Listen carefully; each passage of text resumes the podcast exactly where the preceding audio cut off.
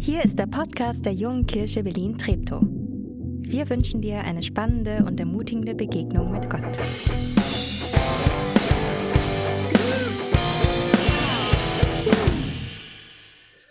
Ich liebe Kinos. Ist toll, hier einen Gottesdienst zu haben. Seit meiner frühen Kindheit gehe ich regelmäßig ins Kino. Jetzt äh, feiern wir so Gottesdienst. Ich predige sogar im Kino. Das finde ich richtig cool. Äh, ich habe auch ein Thema mitgebracht, was eines äh, Kinos würdig ist.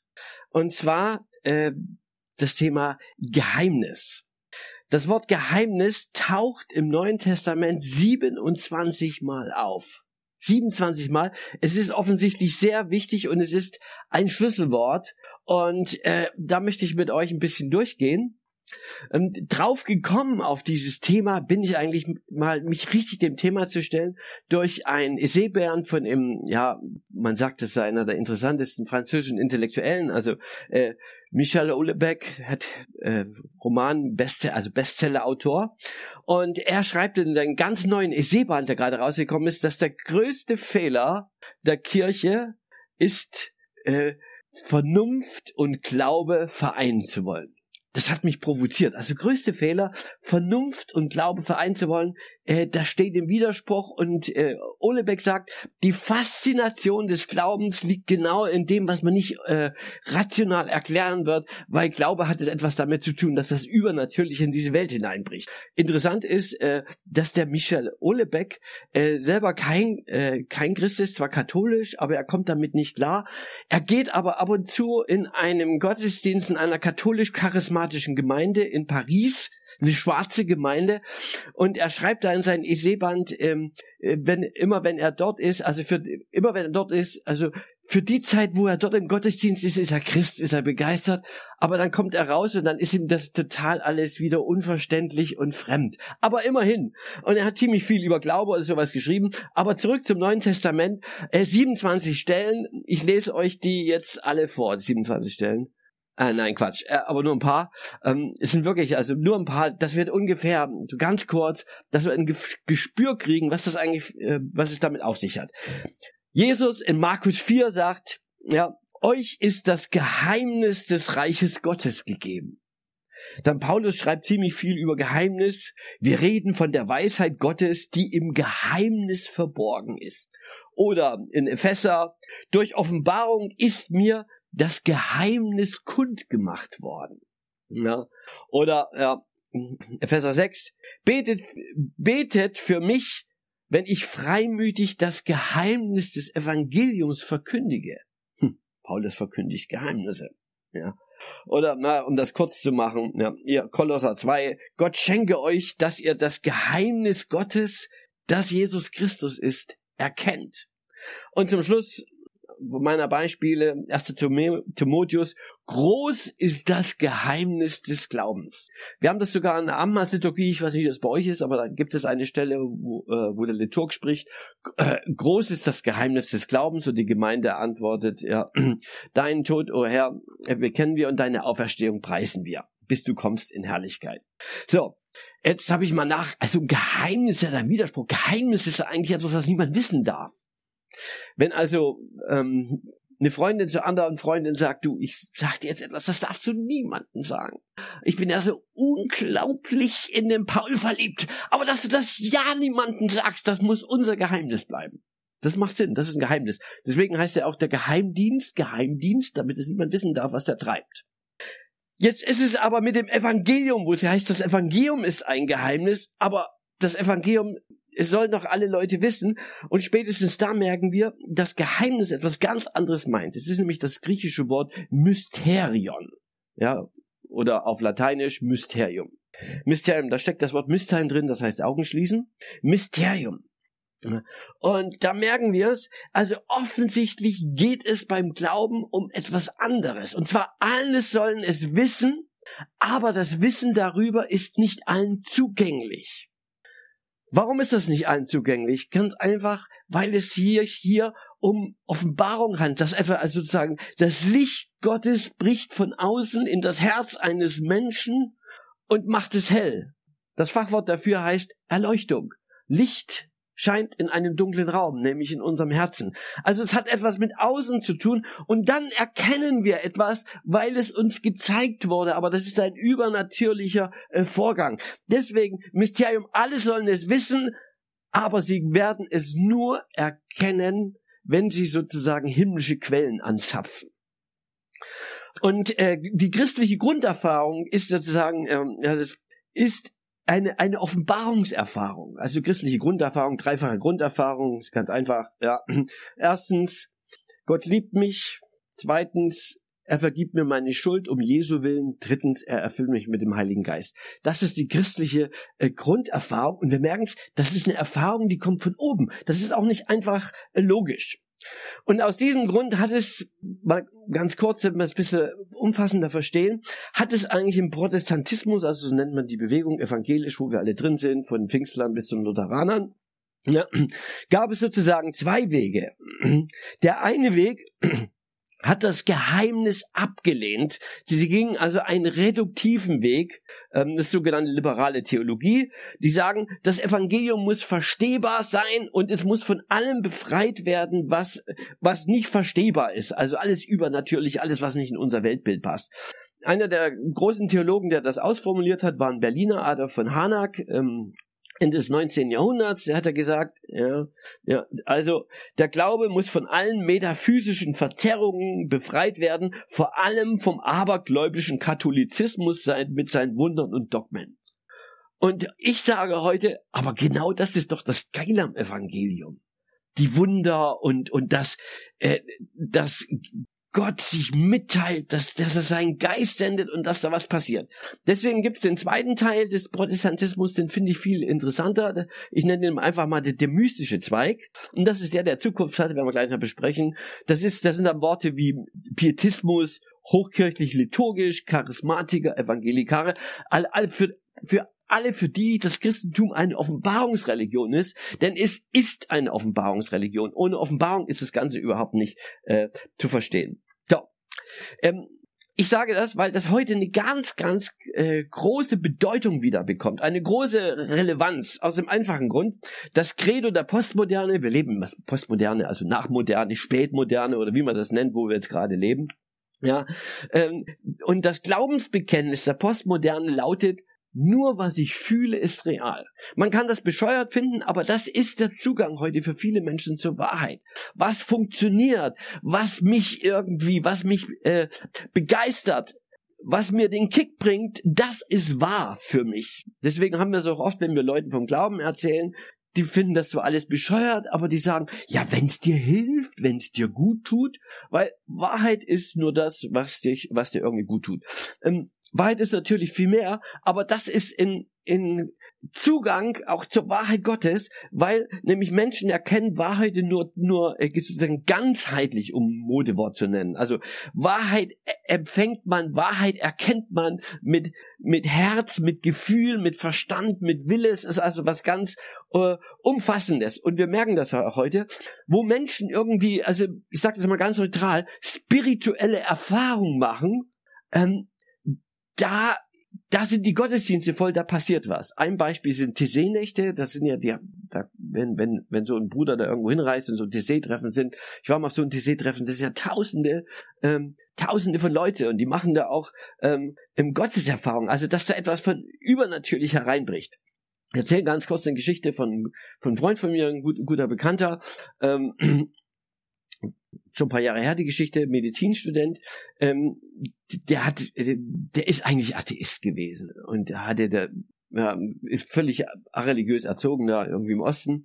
Und eine Freundin hatte den mitten nach Tessé mitgenommen. Er war irgendwie spirituell offen und ihm war das ganze Zeug, da das ganze Glaubenszeug, das war ihm, also das hat er nicht so gesagt, verstehe ich nicht und was das soll. Ja, es tut irgendwie gut, es ist auch nett, die Atmosphäre hier.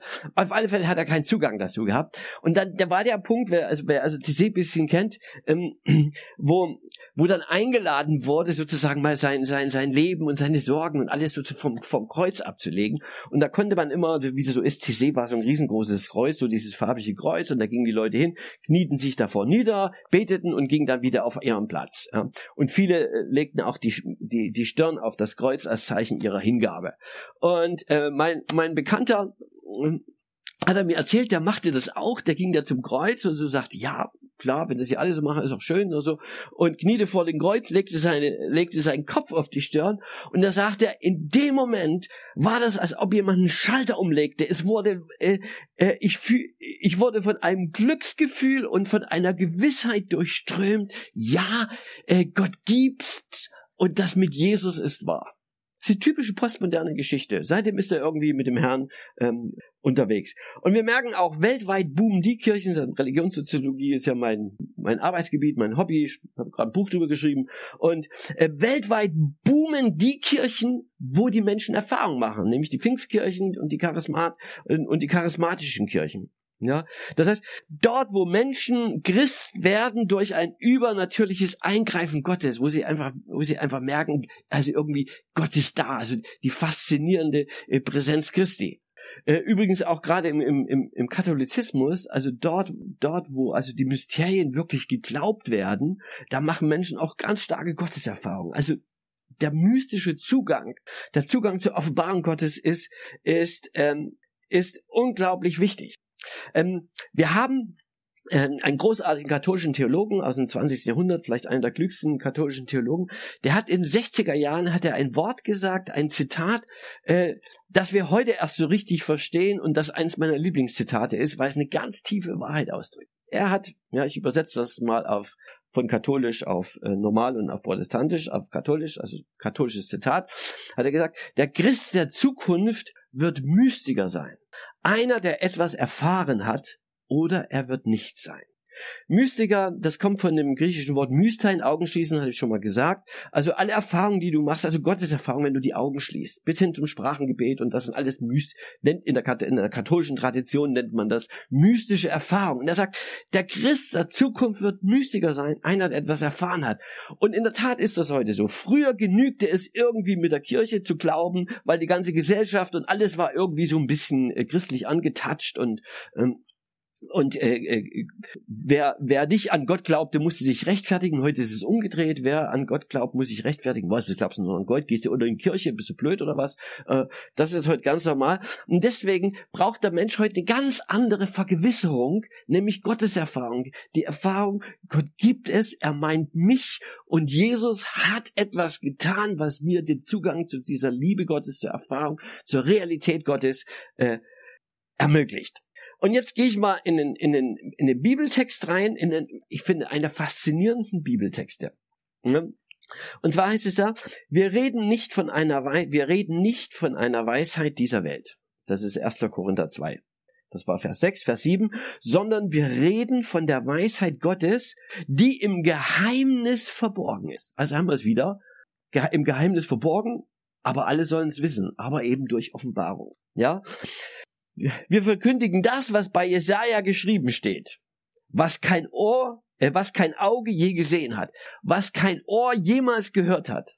Und was noch nie in das Herz eines Menschen gekommen ist, das hat Gott bereitet für die, die ihn lieben.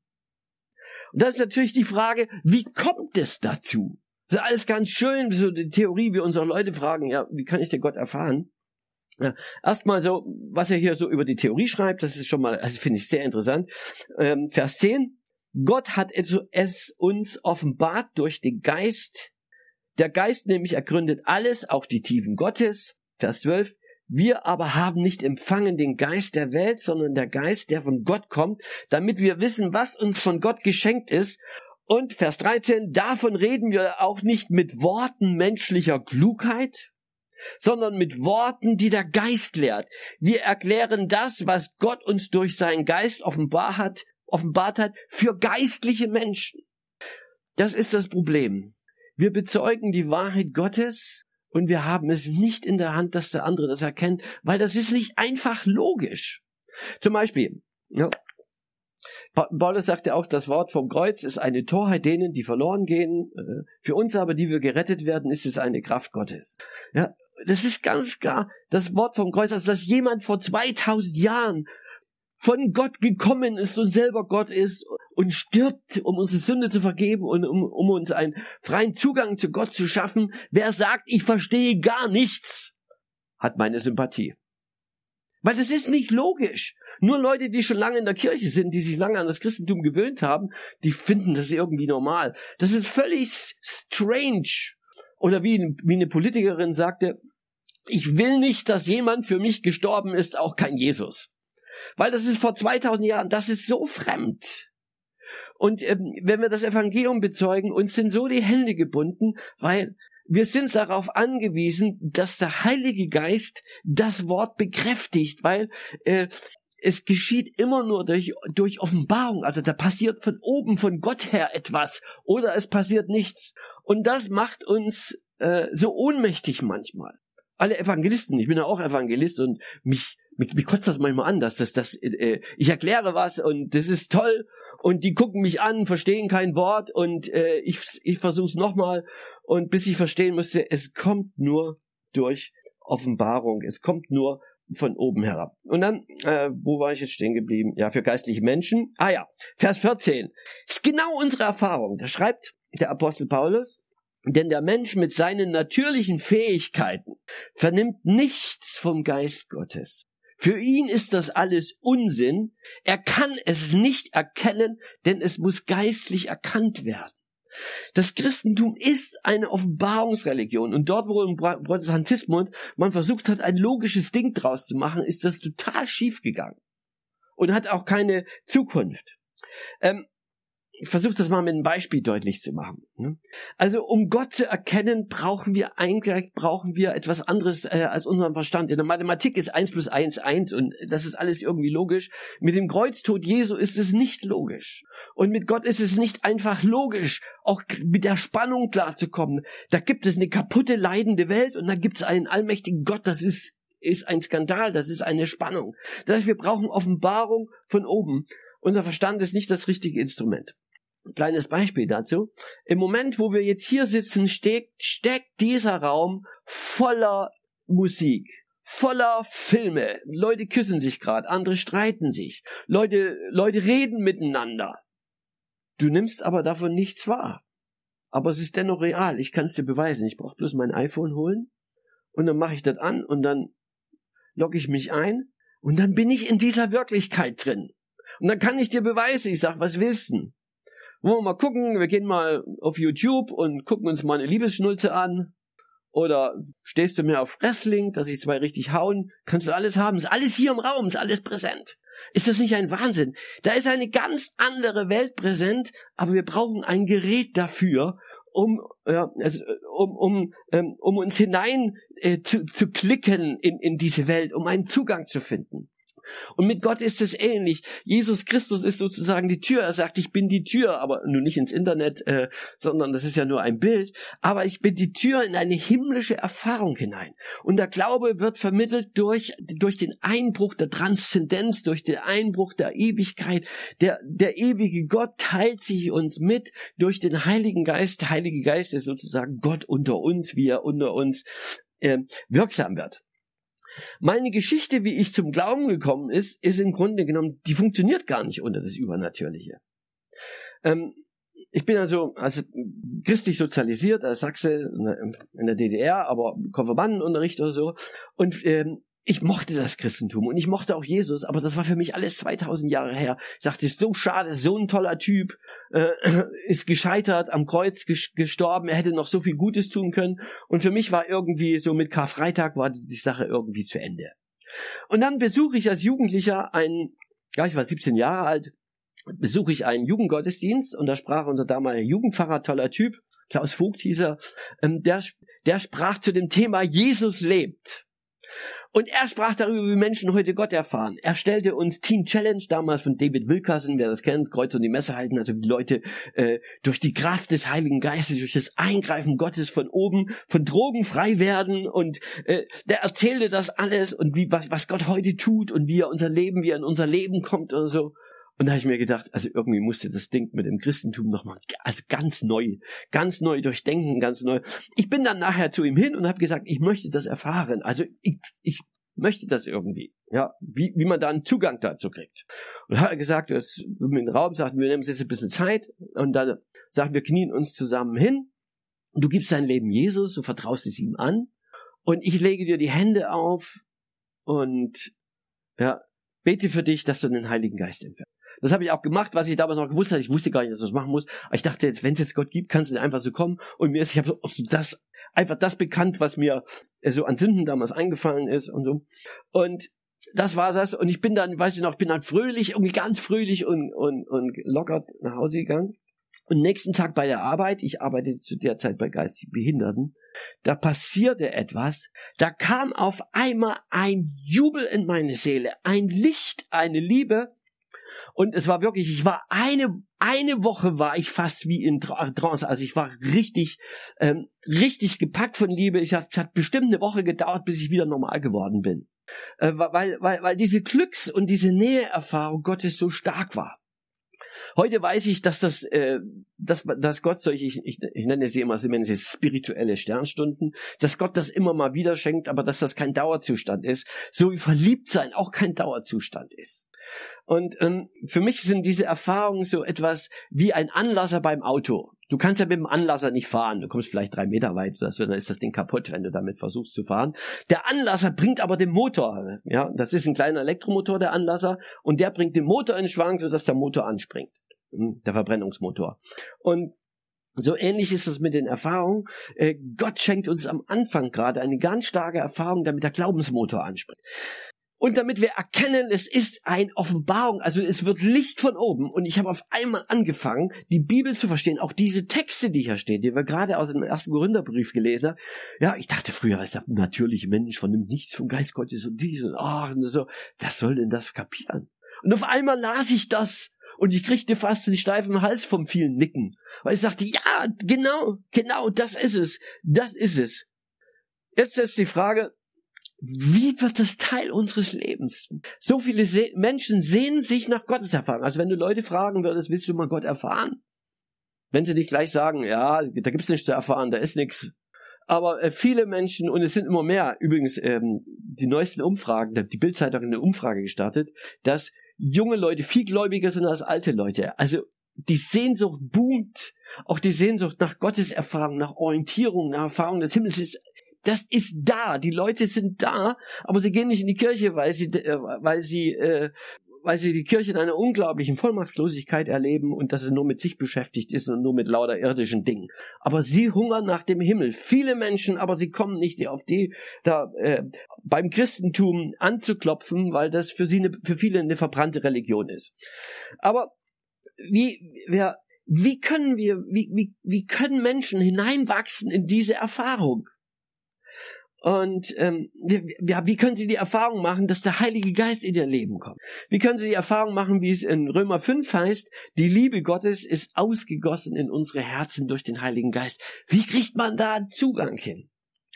Und da muss ich was sagen, was auch mit unserer Kultur ist. Zum einen ist eine große Sehnsucht da, zum anderen sind unsere Herzen so voll und zugeballert mit allen möglichen, das passt nicht zusammen mit Gott. Gott ist ein heiliger Gott. Der Heilige Geist ist ein heiliger Geist. Da muss etwas passieren. Wer von euch hat den Film Avatar gesehen? Ein paar schon. Es ist ein cooler Film. Da handelt davon, wie, so Erdlinge auf so einem Planeten, wo die Menschen äh, ganz gut spirituell und in Harmonie mit sich und mit der Schöpfung und mit allem leben. Und die kommen da, wollen den Planeten ausbeuten und da alles platt machen und so. Und äh, dann war dieser eine Satz, das war für mich ein Schlüsselsatz, wo die eine Avatar äh, zu den Erdlingen sagt, wir haben versucht, euch zu lehren, aber eure Herzen sind voll. das war für mich ein Schlüsselsatz. Wir haben versucht, euch zu lehren, aber eure Herzen sind voll.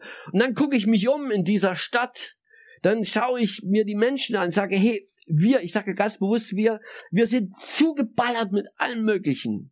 Mit Konsum, mit Erlebnissen. Wenn wir mal eine freie Sekunde haben, da kommt, was könnte ich jetzt machen? Dann hängen wir am Handy, oder wo gehen wir jetzt hin? Wir tragen, wir, wir, wir, wir ertragen es gar nicht. Wir ertragen keine Lehre, weil ja, unser Herz ist voll mit allem Möglichen.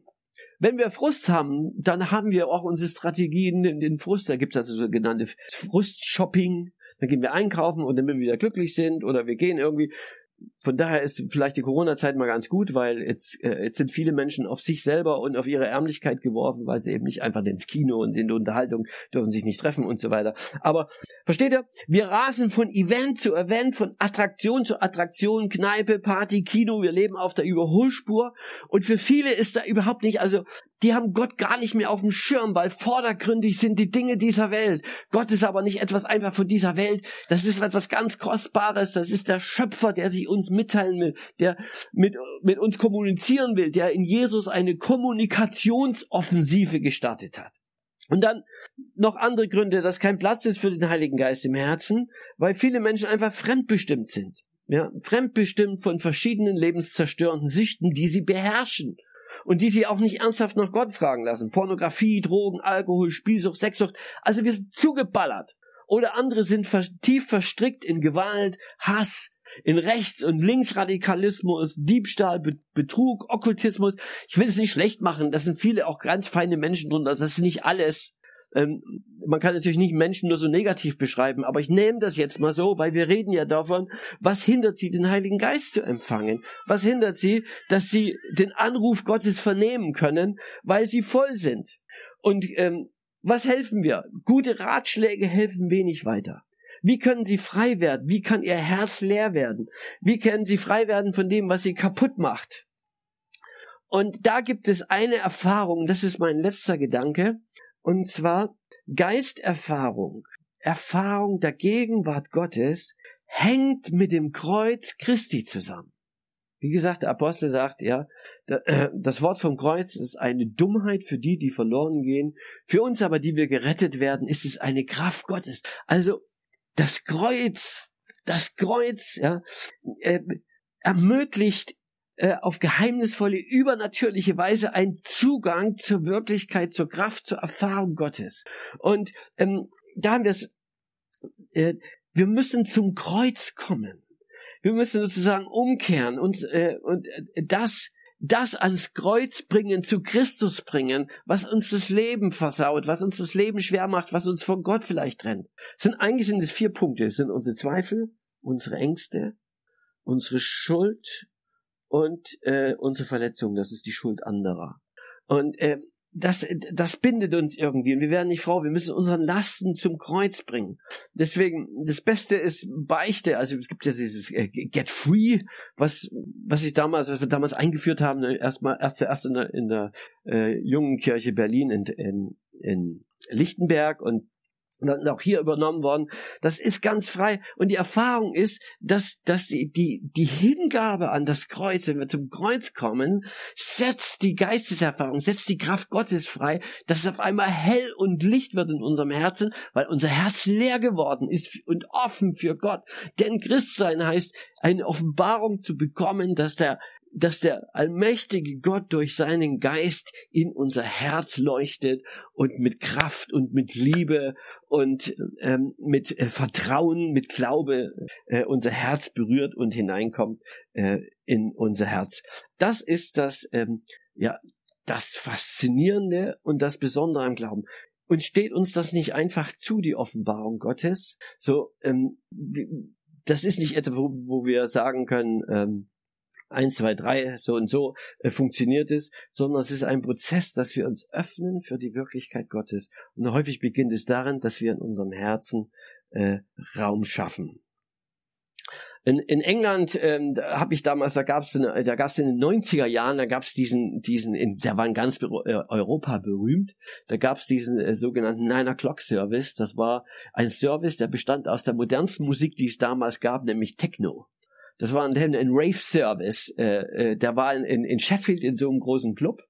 Und äh, da wurde äh, Teil dieses, ich habe ihn irgendwo noch in der Kassette, das, das, das Ding, äh, das, das, das Stück, was sie da besonders äh, zu, zu den, zu den Techno-Beats sangen, das hieß Make Room, Room for Jesus. Also macht Raum, Raum für Jesus.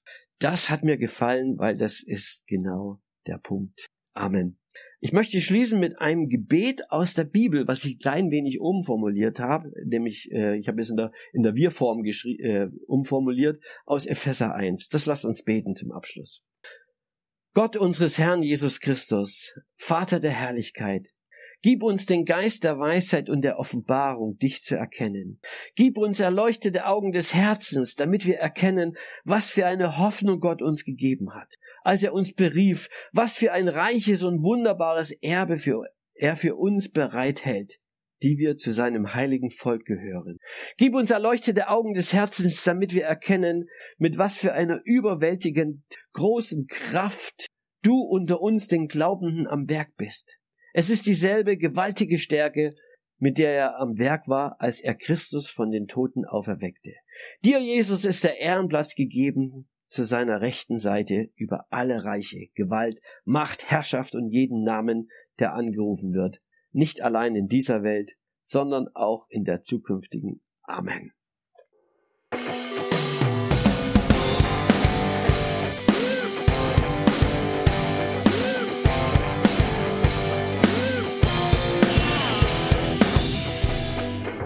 Schön, dass du diesmal dabei warst. Wenn du mehr über den Glauben erfahren möchtest, dann schreib uns gerne an info@jkb-treptow.de oder besuch uns einfach persönlich. Alle Infos findest du unter jkb-treptow.de. Wir wünschen dir eine gesegnete Woche.